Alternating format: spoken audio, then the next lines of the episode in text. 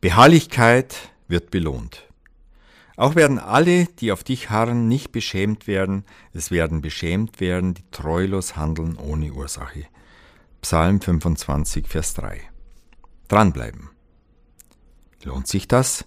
fragt sich mancher, wenn sich eine Sache zäh in die Länge zieht, der Trend sich nicht zum Guten wenden will und sogar gute Freunde abwinken und zum Ausdruck bringen, lasse es, das bringt doch nichts.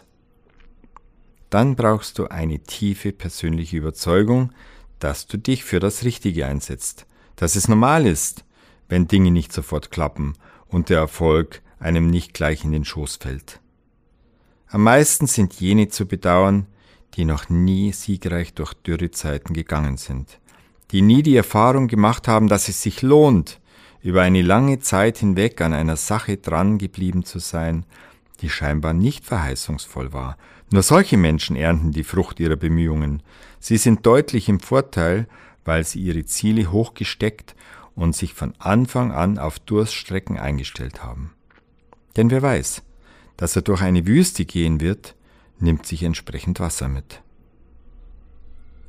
Eine gesunde Beharrlichkeit, nicht Sturheit, wird in allen Lebensbereichen seines Beziehungen oder Arbeit oder sonstiges als großer Segen empfunden.